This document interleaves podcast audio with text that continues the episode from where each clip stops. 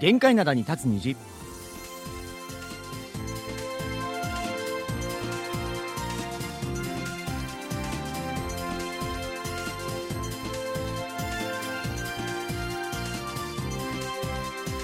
リスナーの皆さん、あにわせよ。木曜日の限界などに立つ日、金日のイジンヒョンです。えー、あさって土曜日が陰暦1月1日ということで、韓国は明日から旧正月の連休に突入します。アニャセヨジェリー武田博光です.毎年感じることですが年々旧正月らしさが感じられなくなっています。少し残念な気がしますよね。なんか俺は前ははい。テレビとかよく見るから、つけると、まあ、どうしてもこう旧正月ムードとか出るじゃないですか。すね。ただほら全然テレビ見ないからさ。見ないよねみんなね。そうそうそう。ね。そういうのもないし、うん。なんか街中もね昔よりはなんかないのかなそうです。よどどっちかって言ったらバレンタインの方がね、うんうんうん。大きくねされてたりしますよね。なるほど。ポップ表示がね。ねどんどん変わっていくんですかね,、うん。ねえ。えーさて話変わるんですけども、はいはい。先週からうん。韓国のケーブルテレビで武田さんの出演するバラエティ番組が始まったんですよね。まあ、。そうなんですよね、まあ、バラエティというかこうオーディションサバイバル番組なんですけど、ど、まあはい。クドガンというね購読王というんですけれども、はい。もうこれね僕去年の12月ぐらいからずっとやっててね。であのオーディションでいうと結構韓国だったら歌手とかはい。アイドルのさんのねオーディション番組とかダンスとかね。ね有名じゃないですか、うんうんうん。まあ基本的には一緒同じですあんな感じで審査されます、フォーマットとしては。そうそう、はいはい。フォーマットとしては一緒なんですけど、まあ、僕が出てるのはその、まあ、あの YouTube から、うん。あの CM とか作ってるそういう広告ね、はいはいはいたちのこういうこういう動画コンテンツを作る映像クリエイターのオーディションなんですよ。ええーって何よ。お俺だって役不足だよね。いや本ー当に。いやでも初めて聞きましたねそういうオーディションみたいなものは。だからなんかねあのキャッチコピーが韓国初のクリエイターオーディションっていうキャッチコピーがついてるんですけど。下手したら世界でも結構あまりない試みなんじゃないですか？かもしんないですね。ねえ。うん。この購読王の購読っていうのはあのはい。定期購読とかの購読で、はい。やっぱあのほら日本でもサブスクっていう言葉が定着する前はうん。購読するとかあのあったじゃないですか。確かにね。今ではねもうサブスクが定着してますけども、うん。に韓国では今でもねそのサブスクのことを購読って言ったりするんですよね。そうですよね。まあ、つまりサブスク王ってことですかね。そうですよね。うん。なるほ。ど。であの武田さんがやってる「コチわさび」チャンネル、今や登録者数が7万人も。超えてるというありがことでたいことに。で最近ではケーブルテレビのチャンネルで武田さんの YouTube コンテンツをそのまま放送する番組をやってたりするんですよね。そうなんですよ。だからまあおかげさまでね、いい反響をこういただいてですね、ありがたいと思ってるんですけど、本当今回それとは全く別です。その別。YouTube、はい、YouTube とは全く別です。あそうなんだ、うん。まあでもそれでお声がかかったっていうわけですよ。そうです。ね最初はだから自分がやってるそのチャンネルの問い合わせ欄のほところに、うんうんその番組の制作陣からねうんはい、あの予選があるんですけど出ませんかみたいな、うんうん。メール直接いただいて。詐欺じゃん。最初疑うじゃん。何これって、ですぐマネージャーに連絡してちょっとこれ調べてっつって、うんうんじゃあ本当にやるみたいだよみたいなことあってもともとその予選ってうん、2000チームぐらいあったんですよはい。でテレビは本戦からなんで200チームにその予選を勝ち抜いた200チームから始まるんですけど結構多いですね。多いよね、でこの間まあ第一エピソードみたいなのがうん。放送されまして、はい。あ。のいやいや あのねオールプレイって言ってねあの全員審査員がねあの選んでくれてすごい。だからその第一ラウンドは、まあ、見事突破したと、まあ、それはあの結構その。YouTube の方にもねあの公式 YouTube の方にも載ってるんでなるほど。見れるんですけどいやあのこれ言いたかったのが、はいはいはい僕あのうちテレビあんま見ないもんだから、うんうん。ケーブルテレビもやめちゃったんですよ。はいはいはいはい。だから見れねえなって思ったんだけども、ついさっきはねあの収録前に YouTube で見れるっておっしゃってて。そうそうそうそう。じゃあリスナーの皆さんたちもと見れると思います、まああの言葉は韓国語だけどもそう。見れるわけね。なんかなんかあのちょっとありがたいことに第1話では私があの主人公みたいに扱ってくれて。え？だから YouTube にも切り取りで結構乗っけてくれたんでなるすよほど。でここまでされると俺ダメなんじゃない？いや。なんか逆に。ねうん。でもほら最近これですごい大変だってよく話してたじゃないですか。そうなんですよ。やっぱこのいろいろあるんじゃないですか苦労話が。これだあのねミッションっていうのがまず出るんです、うんうん。でそのミッションが出てから提出するっていう期限があるんですけど、はい。その期限まで1週間もほぼないんですよ、ああなるほど。ま毎週撮るわけだからね。そうそう。でそこからまあ言ったら企画練って、うん。アイディア考えて、はい。台本書いてで必要な機材ね。だと例えばアイディアによってこのカメラこのレンズが必要この照明が必要とか全部手配してはいはいはいそれで撮影して編集して最終作業してでサムネイルまで作ってショートまで作れと。へそ れを全部やるから。大忙しですいやでも全然寝る時間なくて。うんうんうん。で相手もねなんか本当にテレビ局で働いてたら番組作ってた方とかが参加してたりああなるほど。あの韓国で超有名なドキュメンタリー番組のチームにいた人とかがいたりとか、へー。なんかなんかすごいメンバーだなと。もうすごいあれなんだよコンテンツ的にはすごいピンキリはあるんだよ。あるんだけどすごい人はすごい経歴の持ち主多くてね。ど。うん。見応えありそうですね。かなり僕も刺激にはなっております。やっぱほらやったことない人が考えるより動画制作ってめちゃくちゃ大変だし時間かかるじゃないですか、うん。それを毎週やるっていうのは結構きつそうですけども、でもこのままあれどんどん勝ち進んで有名になっちゃうと、うん。なんかあの YouTuber としての知名度が俳優を上回っちゃうんじゃないかみたいな、まあ、それも人生だからいいかな。と 思ってはいるんですけど、うんうんうん。まあ基本これクリエイターなんで、はい。それこそ参加者の中から何年後かに本当に広告とかミュージックビデオとか、うんうん。あの映画っぽく作ってる人もいるんで映画監督になる人とかもど。出てくる方はいらっしゃるんじゃないかなと思うのでうん期待はしておりますね。ねえ、はい。応援します、はい。リスナーの皆さんもぜひあの YouTube なんかでチェックしてみてくおださい。願いします。えーそれでは今日はこの曲でスタートしましょう、えー、ナオルさんが去年8月に出した曲で「ワードです、えー、ナオルさんも YouTuber で素敵な曲のプレイリストを YouTube で公開して人気を集めています。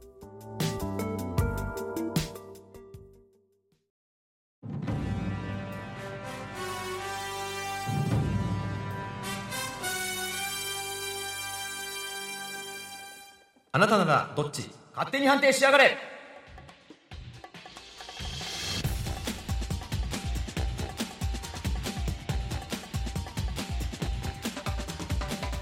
はい、えーあなたならどっち勝手に判定しやがれ金日法廷が始まりました、うん。このコーナーでは韓国社会で賛否が激しく対立している話題をご紹介します。そしてその話題に対する韓国の世論をご紹介しつつ韓国社会を深掘りし日本のリスナーの皆さんのご意見も伺っていくというコーナーです、はいえ今日もこの方と一緒です。こんにちは浜平京子です。こんにちは。私の近況聞きたいですか？何ですか？いきなり。すげえ掘り込んでくるじゃないですか。聞きたいです。もうそういう話するのもこのパートしかないので。確かにね。ここにまあ全力の60%ぐらいかけてるんで聞いてもらっていいです？か最近どうなんですか？多分、うん、あの来月ね、はい、東京に出張が決まったんですよ。それで私東京に行くのって本当に珍しくって、プライベートでも仕事でもほぼないんですよ。そうですよ。だって大体ねいつもは神戸とかね、そう、ね関西が多いんですよ。だから関西と韓国のソウルとインチョンはうん。慣れてるんですけど、はい。うん東京に行くのが本当に久しぶりすぎて、はいはいはい道迷わねえが、ちょっと心配なんだ。だいぶ北の方ですよね それは。ということでワクワクしてます。あなるほど。はい。えどどれぐらいいらいらっしゃるんですか？一週間ぐらいですかね。あ結。構長いんですね。はいはい、そうなんですよ。楽しんでいただければいいなとは思いますけど ありがとうござい東ます。京の皆さんねあのね街中に浜井さんがいないか、ねですよね。ぜひ探してみてください。まだ写真一緒に撮ってもらえるかもしれませんからね。まあ、あの、勢いづけた割には大した近況じゃなくてすいません。はい、ということであの今回もね韓国の人たちが頭を悩ませている問題について、はい。皆さんで一緒に考えていきたいと思います、はい。では早速金日法廷の改定です。今月の案件は何でしょうか？今月の案件は、ペットへの愛情についてです。ほう韓国では年々ペットを飼う方が増えて、ペット市場も急成長していますが、確かに、一方ではそんなペット熱についていけないという人がいるのも現実です。こうした人たちの間でどんな摩擦が起きているのか見てみましょう。それでは、金日劇場、スタートです。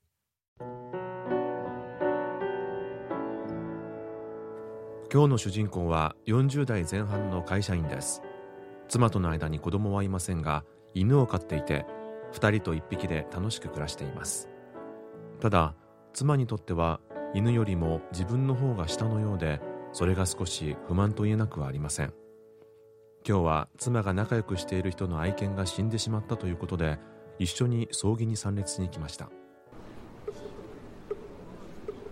あ、こんにちは。この度はご愁傷様です。いきなり亡くなるなんて大変だったでしょ？うええまあ病気だったから覚悟はしてたんですけどやっぱり亡くなってみると辛いもんですね。あこちらはご主人ですか？ああはじめまして。いつも妻がお世話になってるそうで。この度はご愁傷様です。お越しくださってありがとうございます。多くの方々に見守ってもらってうちのココちゃんも幸せ者です。本当にたくさんの方がご参列してるんですね。犬を飼っている人同士ではすぐワンちゃんの話題で仲良くなるみたいでそこに集まっている人たちはみんなワンちゃんの飼い主のようでした。あちらに食事を用意してありますからゆっくりしていってください。はい。お気遣いありがとうございます。夫婦で食事をいただいていたところ模試の飼い主がやってきました。あお食事いただいています。参列者が多くてお疲れでしょう。少し休んだらどうですか？ええそうですね。僕もここで一緒にお茶飲ませてもらいますね。ええ。しばらく休憩した方が良さそうですよ。それにしてもさっき私も考えてみたんですよねうちのペックちゃんがいなくなったらどうしようって。うちなんか子供がいないでしょ？もう耐えられないんじゃないかって。うちには子供がいるけどそれでも立ち直れるかわからないほどショックですからね。いや辛いもんですよ。でもココちゃんは亡くなっちゃったけど妹のチョコちゃんがいるから元気出さないと。そうですよね。あところでワンちゃん専用のオーガニックご飯のお店でいいところがあるって言ってたでしょ？後でホームページ送ってもらえません？ええ後で送りますね。1日分が3万ウォンなんですけど1ヶ月分まとめて払うと80万ウォンにしてくれますよ。はあ？80万ウォン？俺の小遣いより高いじゃねえか。そういえばおすすめしてくれたペットバギーうちもこの間買ったんですよ。やっぱ安物よりもちゃんとしたやつの方がいいですね。妹のチョコちゃんもお気に入りだから買ってよかったなと思って100万ウォン以上のやつは乗り心地が違うみたいですね。うんそうでしょう。うちのペックちゃんもあのバギーに変えてからいっつもご機嫌なんですよ本当買ってよかったわ。うわあのバギー100万もすんの？おいおいそんな高いなんて聞いてないぞ。一体ペックにどれだけ使ってんだ？じゃあお客さんも多いのでそろそろまた行きますね。どうぞごゆっくり。ええお疲れ様です。なああのバギー100万ウォンもするのか？うんでもそれぐらい普通よ？こないだ旅行に行った時ペットホテルに預けたじゃん。あれっていくらかかったの？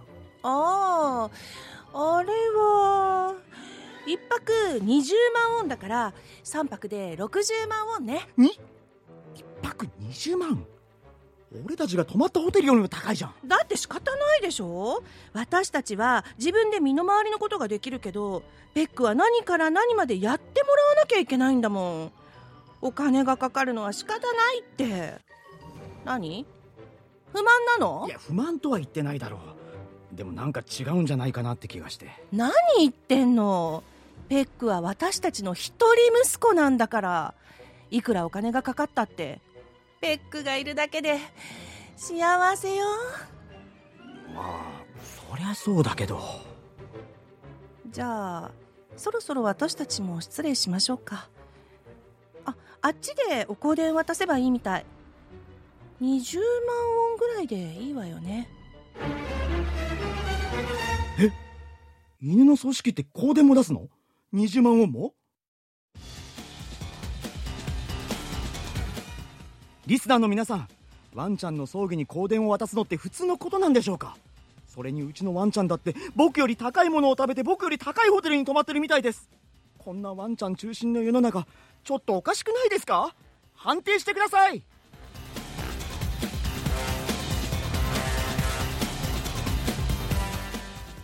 はい今日はペットへの愛情についてでした、うん。うん。まあこれってね信じられないと思われる方もいらっしゃるかもしれませんけれども、はい。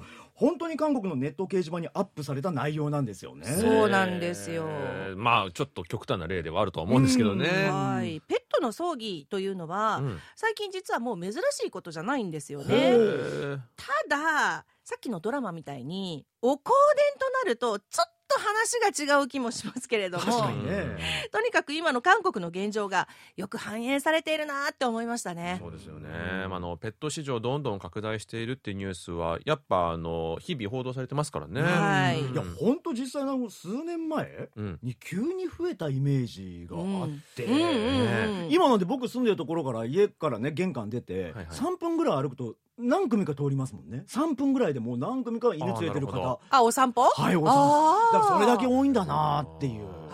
えー。だからあの辺ってやっぱ一人暮らしの方多いはずじゃないですか、はいうんうん。やっぱり一人暮らしで育てるっていう人がすごい増えてるらしいんですよ。うねん。あの私が住んでいる家はオフィステル、はいまあはい。はいなんていうのかなマンションみたいな感じなんですけれども、はい。ペット OK なんですよ、だから隣の家も犬を2匹飼っていらっしゃるんですけれども、はいはい。私がね出入りする時隣の家なのにもう毎回ウェウェウェウ みたいな感じでめちゃめちゃ警戒されてるそうなんですよ。毎日それなんですよ。でもまあ私犬好きだからはい全然いいんですよ。あのうん廊下越しにね、大丈夫よ帰ってきたよとかって言ってるんですけど。それがあかんのや。それで向こう相手されてるので喜んじゃうから そうそう。で、エレベーター乗っても、うんワンちゃん抱っこしてる方とか、まあとにかくワンちゃんと一緒になることがめちゃくちゃ多いんですよ。いいですよなるねほなんかあの10年ちょっと前からペットを飼う家が急増しているとは思うんですけども確かにおっしゃったように最近さらに拍車がかかったような気はしますようね。ん少子化との関係を指摘するようなニュースもありますよね。そうなんですようんであのこの分析によりますと、はい韓国では4人に1人がペットを飼っている計算になるそうなんですね。うんめちゃくちゃ多いよねそう考えたらですよね。であの結婚しても子供を作らずペットを可愛がるなんていう人が増えてるんだそうです。確かに。はい。まあ育児コストよりもペットコストの方がまだ安いだろうという、うん。まあ、考え方もあるみたいですね。うん。うん。教育費がかからないとか。であの子供はまだという周囲の圧迫をペットを可愛がることで解消するという側面もあるのではないかあー確かに。であの少子化がペット市場を拡大させて、まあ、ペット愛が少子化を加速させるという、まあ、こういうなんか負のスパイラルになっているんじゃないかっていう指摘もあるそうなんですね。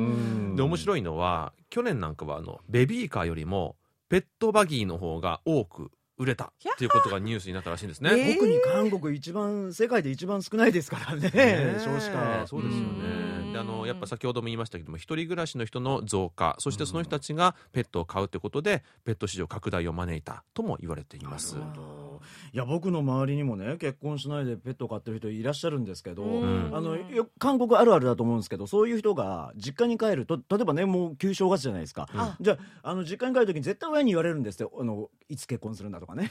子供いつだとか。言われるんですけど、うん。だから最近あの犬連れて帰ってます。あそれだとあの何も言われないと。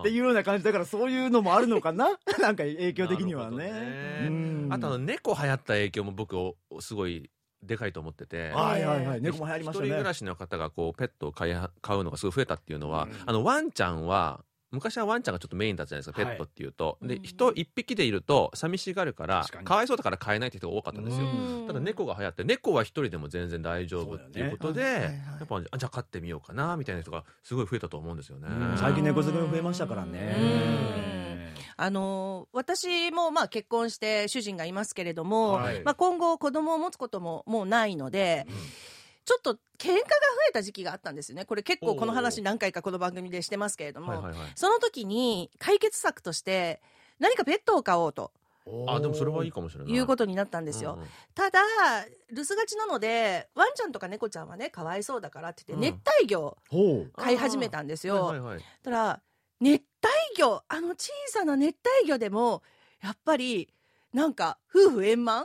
あ今日ねうんち2個もしたの！みたいな感じで それを見てるんですえねーみたいな。ちょっとあの相場が分かんないのそう。ん。そう。で「えそうなんだ。今日ご飯食べた？もう」とか「うんさっきあげた」とかって言ってね。すごくいい感じなんですよ。なんかそういう会話が増えるのはいいですよねうん。そうですよね。うん。でやっぱ先ほどの金日劇場でも出てましたけども、はい。まあ、こうした状況を受けていろんなペットビジネスも生まれているんですね。そうですね、うん、であの人間以上にペットにお金をかける家庭が急増しているということで、まあ、家庭での序列はお父さんよりペットが上というまあこれはよくある。なんともあの悲しい。よくあるような気がします字ね面がすごい悲しいですねさまざまなペットビジネスが登場してます。例えば、手作りペットフードだったりとか、うんうん。先ほども出てましたけどペットホテル、うんうん。あとねペット幼稚園とかあるんですよ。えー。だからお仕事行ってる間にこうペットを預かってもらう。でワンちゃんたちがみんなでこう走り回ったり一緒にね昼寝したりするんですよ。えー。かわい。い可愛いんですよ本当に。あとあの老犬ホームとか。何それ。うん他にもペット保険ペット葬儀、えーペットシッターマッチングサービスなどなど。うん。で最近新しくできたショッピングモールなんかでは大抵ねペット OK になったりするんですよね。そうですね。まあ本当こうやって人間と同じというかまああの今ね聞いててえっ？ていうものもサービスもありましたけれども、はい。まあえっと幼稚園とか老犬ホームね、うんう びっくりしたんですけど、ただまあ最近なんか僕聞くのはフィットネスクラブとかね運動しなきゃいけないから。これまあ韓国じゃないかもしれないですけどあのニュースで見たんですけど、うんうんあのフィットネスクラブ運動するためのフィ フィットネスクラブだったりあペット用の。あそうそうそうそう。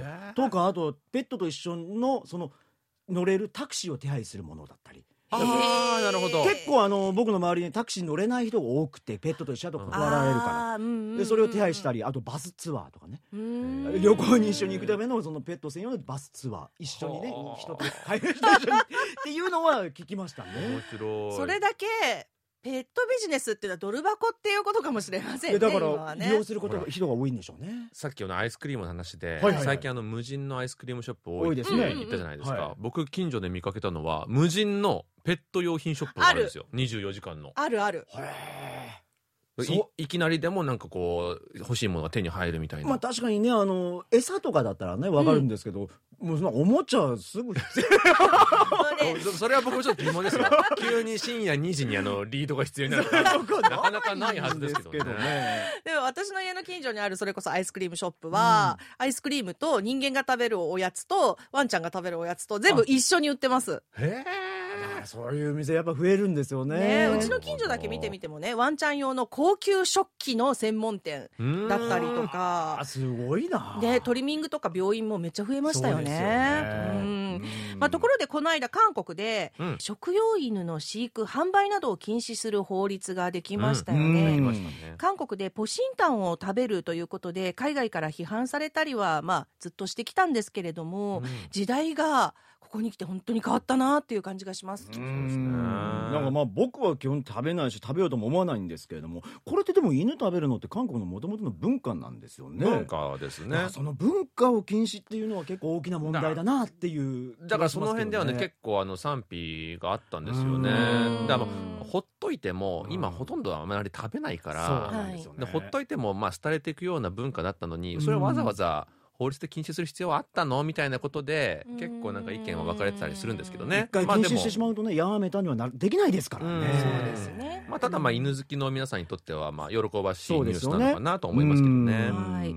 この法律だってきっとペットを可愛がる方が増えて、うんうん。犬を食べるなんてかわいそうという世論が高まったからなんでしょうねそうですきっとね。ねもちろんそういう背景がありますよね、うん。はい。えー韓国ではいろいろとペットを可愛がるための政策が実は取られていてですね、はい。えー自治体によりペットの医療費を支援しているところがあります。ほう。だったり、えーソウル、プサンなどの自治体がペットのためのテーマパークを造成すると発表していたり、なるほど、えーそして極めつけは、えーこの犬食禁止法ですね。ね。これあの大統領夫妻が特には大統領夫人がですね、うん。愛犬家をアピールしているところも大きくて、まあ、こういう法律が、えー推進されたんじゃないかと言われてますね。うんまあ確かにこういうまあちょっと政治的というか大統領選挙とかがあるとですね、必ずどの候補者もペットに関する政策を公約にさ特に最近は挙げたりするじゃないですか。ねだからそこからしてもやっぱり韓国社会でどれだけペットが大事に扱われているかというのが分かりますよね。そう。うん。まあ、ただあのこのアニマルウェルフェアとか、はいはい。ペットへの愛情とかそういうものは世界的に大きな流れとしてはあるんですけども、急激に人間と同じ扱いになってきているっていう側面もあると思うので、うん。なかなかこれについてこれてない人も多いと思うんですよね。うん。であのさっき金日劇場で犬の香典を渡すなんて普通ですか？おかしいと思いませんか？って言ってたじゃないですか。はいで実際犬の葬儀と香典についてのエピソードがネットで話題になった時にいろいろな意見があったんですね。そうなんですよね。ということで、はい今回も意見をちょっとピックアップしてみましたので、はいご紹介させていただきますね。お願いします。じゃあまず、お香典を出すのに賛成という意見からです。うん犬も家族なんだから、香典を出すのは当然じゃないかしら。なるほど、うんうんうんうん。そうですね。文化が変わってきただけ。確かに。ううん。ん基本的にまあ賛成意見は全部これらとまあ同様のものでした。うんはい、じゃあ続いて逆にお香典を出すのに反対という意見ももちろんありますね。犬の子供が生まれたらトルちゃんちつまり1歳のお祝いもするのかちょっと皮肉書いてますね。はい。皮肉ですね。うん。な、はい、それから犬を育てている人じゃないと犬の葬儀で香典を出す気持ちはわからない。うん。まあ確かに。確かに。それもあるよね。勝ってみないと分かんないですからわかんね。うん。それからね。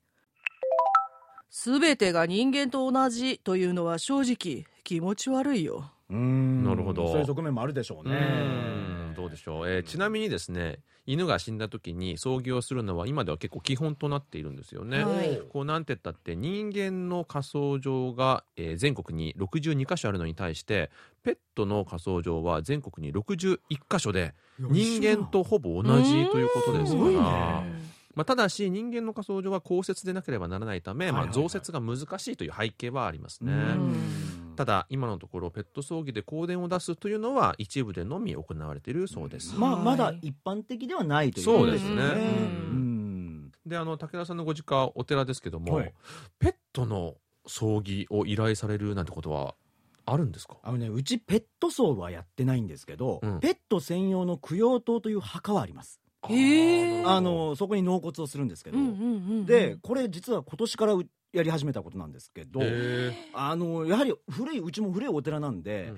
やっぱあの人のお墓の横にペット動物っていうのがいるのがやっぱ抵抗感がある方、うん。檀家さんがかなり多かったんで、うん。今まではやってこなかったんですけど、うんやっぱり今さっきも言ってたように時代が変わったので、なんか納骨するというそういう専用の墓を作ったんですよね。うん。ほど。一軒一軒ではなくみんな共同でということなんですけれども、うん。はい。うん。やまあ、そういうのは作りました。あります。日本でも献花はあるんですね。ねえまあ確かにねあのペット飼ってらっしゃる方飼われてた方、うん。一度も飼ったことない方でだいぶこれは意見が変わる 気はするのかなと。そうですね。私もワンちゃんを飼っていたことがあるので、はい。今回のドラマの登場人物の気持ちすごくよくわかるんですよ、うん。だから自分はそうすると思います、うん。お香典を出したりお葬式をしたりとか、でもやっぱり他人には意見が違う人には強要しないっていうか、うん。だから夫婦の間でねちょっとこれはすれ違いがあるみただからいなので。夫婦だとちょっと困りますよね。そうなんですよね、うん。難しい問題ですけども。はい。はい。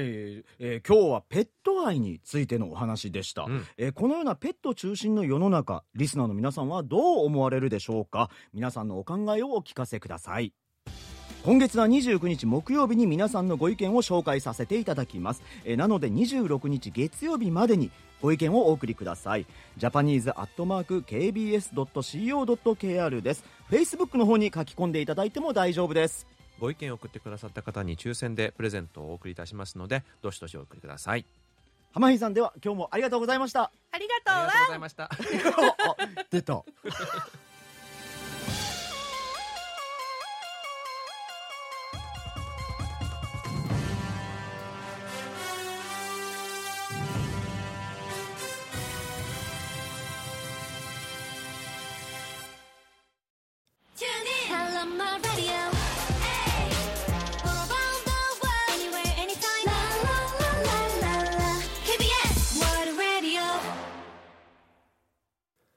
それではここで一曲聴いてみましょう、はい。えー犬好き芸能人として有名なイヒョリさんの曲です、うん。えーイヒョリさんは捨てられた犬を何匹も飼っていることで有名です。イヒョリで10ミニッツ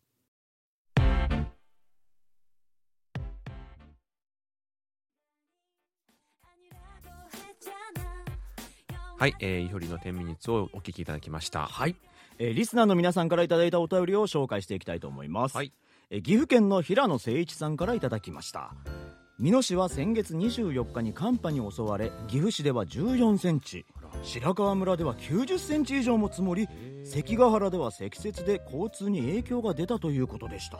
大変ですよね。ねえ大変でしたね。ね生活に支障なかったんでしょうか、うん。さて韓国プロ野球もキャンプが始まり10球団中6球団が日本でキャンプを行っているそうですね。日本人スタッフがどの球団に何人所属している点も伝えていてよかったです。日本のチームは大半が沖縄主体になっています、私が中学生ぐらいまではアメリカやサイパンあたりでキャンプをする球団がありました。確かにあった気がしますね、うんそうですね。個人的な憶測ですがやはり二次キャンプの移動に時間がかかるという点が理由の一つだと思います帰国では2月10日が旧正月のソルにあたりますが、新暦と旧暦の年賀状はどのようになっているのでしょうか。また日本にはお年玉年賀はがきがありますが帰国はいかがでしょうかといただきました。あありがとうございます。そういえば雪といえば東京でもすごい降ったみたいですね。ねえ降ったみたいですね。ねえ皆さん気をつけてほししいですけどそうも、ですね。年賀状。あるの？韓国に。なくないですか？俺見たことないんだあのね個人的にうん。仲のいいえー知人とかお世話になってる人に送るみたいな文化はないですよね。ないよね。かかどっかのメーカーさんとか会社からおと取引先とかそういうとか何かが届くみたいなことはまああるっちゃあると思うんだけども、はいはいはい。それももうなかなかないんじゃないですかね。ないよね。あのあれじゃないですか？カカオトークのうん。メッセージとかね。とかねそういうのは多いでしょうけどんそういうので挨ね拶するぐらいですよね。あるいはなんかお電話とかね、うんうんしたり、うん。うん年賀状はないですかね。なんかあれはあるでしょ？でもなんか贈り物みたいするのはあるよね、そういう。そうですね。ね、うんうんうん。だから今なんか特に大型マートとか行くとやっぱ並んでましたからね。ああなるほどなるほど、うん。まあそういうものを送ったりしますけども、はい。あのほら新暦と旧暦の年賀状はどんなの？これがねちょっとあのややこしいのが、うん。やっぱこのお世話になってる人とかにメッセージとか送るわけじゃないですか、はいはいこれがちょっとどっちかにしてっていうのがあるんですよね。あるよね。だから2回送ったりするもんね。であの2回が結構離れてたらそうね。まだまだマシなんだけども、うん。すごい近い年とかもあるんですよ、ね。あるある。いやこの前挨拶したじゃんみたいなこと突っ込まれるとかもあって。僕もだから同じ人から2回来ることがあるからね。あるよね。あるあるあるあれも国でねどっちかねあの禁止にしてほしいんですよいや確かに分かりづらいからね。もう法令でね。ううんんそれはいいかもしれないですね。ですから年賀状もありませんから、うん。このお年玉付き年賀はがきはい。ももちろんなくて、ないですよね。だからそういう楽しみみたいなのはないですよね。なんかあの今のね日本でもそうなりつつありますよね。年賀状離れというか。うちのおばも去年年賀状何年賀状じまい？みたいなのしてましたからね、ああなるほど。うん。だからそういう方も多くなるのかなと思いますけど。ね。韓国みたいな感じになるんでしょうね。ねえそうですね、うんはい、続いてのお便りです。東京都の広岡敦さんです。はい。えーこの間の番組でホットクや、えープゴパンの屋台がなくなっているという話がありました。うん。私はホットが大好きです。ひょっとしてコンビニでは売ってませんか？日本のコンビニではレジ横でアメリカンドッグ、えー唐揚げコロッケなどが売っていますが韓国のコンビニではそういう商品を扱っていませんか？というふうにいただきました。ありがとうございます。ありがとうございます。ホットはさすがに売ってないかな。売ってんの見たことないですよねなんかあの温めて食べるようなものがあるかもしれないですけども、うんうんうんうん。基本あの即席で作るやつって油油がね。油めちゃくちゃ使うじゃないそうですか。そうそう揚げ物みたいな感じになっちゃうから。レジにもうべちゃべちゃになっちゃうんですよね。あの使えなくなっちゃうね機械がね、でないのと、うん。どうですかね韓国のレジ横といえば？でもあの揚げ物みたいなそういうねなんチキン系は最近あるところもあるんですけどあれって昔はみ某ストップにしかなかったような感じだったけど。もね。最近は他のところにもねできた増えましたよね。うん。で日本のようにおでんみたいなのはさすがにないんですけどやっぱ肉まんあんまんみたいなあにあんまんみたいなのねあったりしますし最近僕この間もちょっと言ったんですけど焼き芋が最近すごいあるんですよ。焼き芋？あるのよ。めちゃめちゃうまいよコンビニに？そうそうそう。一回じゃあ食ってみて。見たことない。あるある。最近すごい増えてて焼き芋の匂いするなと思って見たら焼き芋やってたりするんで、へうん、ー結構美味しいです。面白ね。うん、ぜひ食べていただきたいですね。それなんかあのレジ横日本とはまた違うレジ横なんかも楽しめたらそう。ね面白そうですね。いいんですけどどうです？よくコンビニ行きます？いやコンビニ行ってもいつもお酒は買ってばっかだから、ね、まあでもそれはそうだよ。うちらの年齢でお酒だよね。全然見てないよでもね俺絶対買うのはアイスなんだよアイス。アイスクリームすごい大好きなんです。あなるほど。で日本と違って2プラス1みたいなのやってるじゃん、うんありますね。だからどのコンビニ行っても2プラス1だからいつも3個買って帰ってくる、なるほど。あ いやこれはでもあの韓国旅行頻繁に来られてる方なら分かると思うんですけども、あの最近は韓国って無人アイスクリームショップみたいなのあありますね。がすごいあって随所にあるんですよね、であれがすごい安いんですよ。安いのよ。うん。だからあっちで買った方がいいんだけど。でうちはもうあれになっちゃってるんでなるほどね。コンビニではなかなか買わないんですよね。そうあの店がないのよ近く。だからできてほしいなと思ってアイスクリーム好きとしたよね。自分でやっちゃえばいいじゃない。いやいいねそれもね。はい。続いてのコーナーは応答せよ。過去のこの日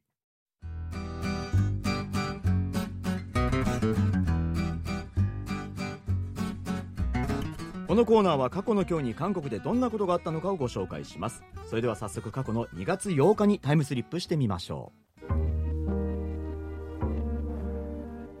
今から55年前のことです。1996年2月8日ソウルとプサンを結ぶ鉄道キョンブ線に超特急観光号という電車が運行を開始しました。セマウル号の前身です。当時としては最速の列車で途中テジョンとトンデ郡にのみ停車してソウルからプサンまで4時間10分で行けるようになりました。またラグジュアリーさで言っても当時としては最上級。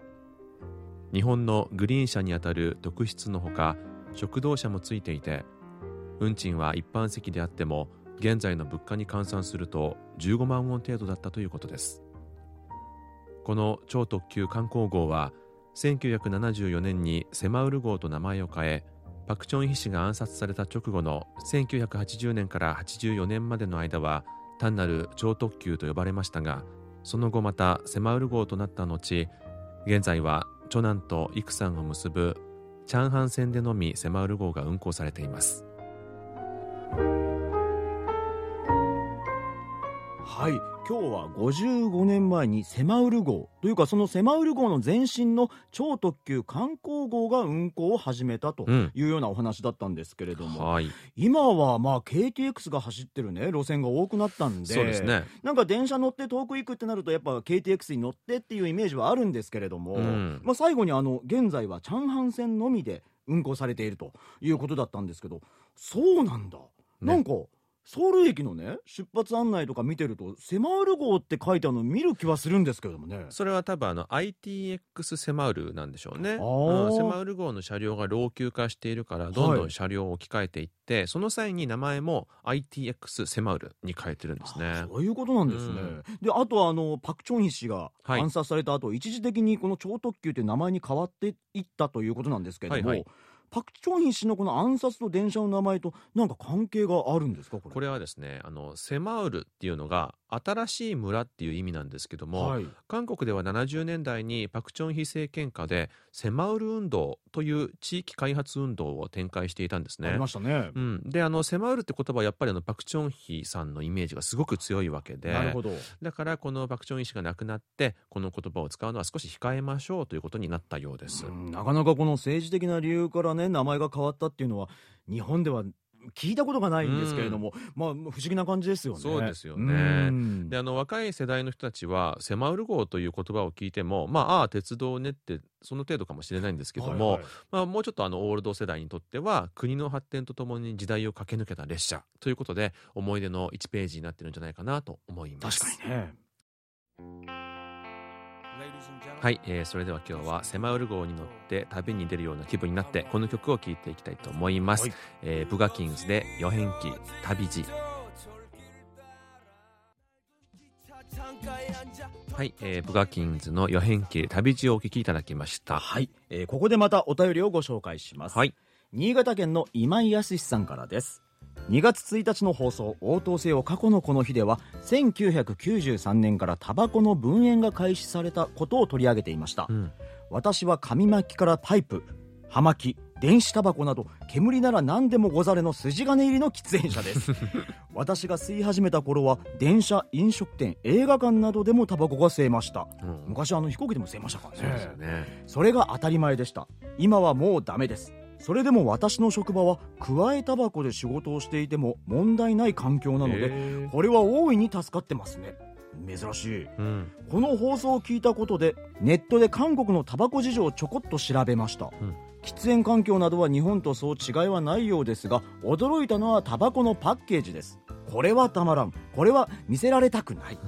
韓国ではこのパッケージに切り替わってからタバコケースがよく売れたそうですね韓国の喫煙者の気持ちよくわかりますといただきました。ありがとうございます。いこれは何のことやらと思うが方もいらっしゃると思うので、はい。説明しますと、今あのタバコのケースにあれですよね。結構ちょっとグローテスクなはい。写真が貼ってあるんですよね、はいそうなんですよね。例えばなんかこう歯茎がどうなったりとかとか。この肺がどうなったりとか。そうそう肺がねすごく黒くなってた写真とか。そうそうそう。あと喉の写真とか。喉の写真とか。ああと赤ちゃんの写真とかね。ああなるほど。そういうのが結構あったりするんですけど日本はいまだにまだ文字だけなんですよね確か。これなんかあの欧米ではそういうのがあのかなり前からあって、韓国もちょっと導入した感じなんですけど、はい。まだ欧米ほどは確か大きくないんですよね。そうですよね、うん、でもかなりインパクトありますよね、東南アジアの方もかなり早かったんじゃないかなとは思うんですけどこれねあのー僕のね医者の友達がね言ってたんですけど、うん。タバコだけでこんなになるはずないって言ってたって 言ってたんです。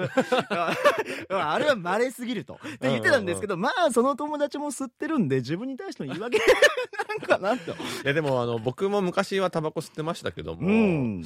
どうですかね。でタバコ喫煙者が、まあ、あれは確かに見て楽しい愉快な気分にはならないけども確かにね。あれでやめるかっていうと、まあ、どうなのかなってそうのは思うんですけどそこはあるねよね。ただ不快でしかないみたいな。やめないけどねみたいな うん。感じだと思うんですけどどうですか？いやだから僕も周りでいます？これでやめたって人。いや聞いたこともないですね。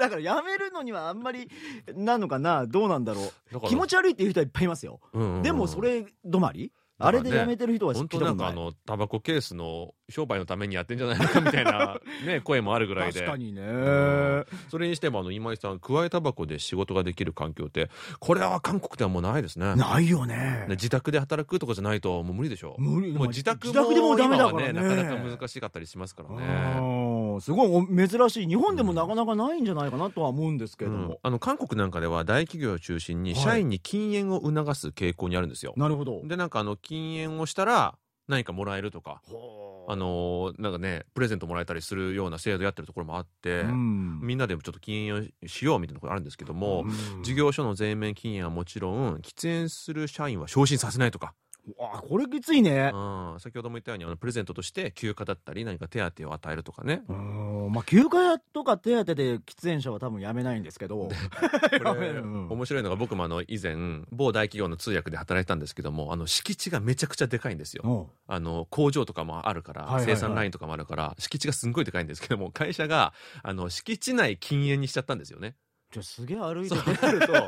あのもう、ねタバコ吸うためには30分ぐらい前からあの計画立てて出ないと。大変だよねそれもね。それででもね結構やめたみたいですね。あまあやめたっていうか、うん。あの会社終わってからもうタバタバコ吸うみたいな。絶対中学生みたいな子いるよ。隠れてみたいな。とかね。うんそそんな取り組みもする企業が本当に多いんですよね。確かになんか自治体とかでもね禁煙成功のお祝い金を出すところがあったりとか。これはまあいいですよねお金が出てうん出ますからねまあ、あの国民の健康を考えてもねそっちの方が安く済んだりするかもしれないので、はいいまあ、いい試みだとは思いますけどね。はい、えーそろそろお別れの時間が近づいてまいりました。木曜日の限界灘に立つ日金日ではリスナーの皆様からのお便りをお待ちしております宛先はジャパニーズアットマーク KBS.CO.KR です。どんなことでも構いませんのでどしどしお送りください。それでは来週も木曜日にお会いしましょう。木曜日の限界灘に立つ虹。金日のお相手はトムジェリートムイジンヒョンとジェリー武田博光でした。皆さん良いですよ。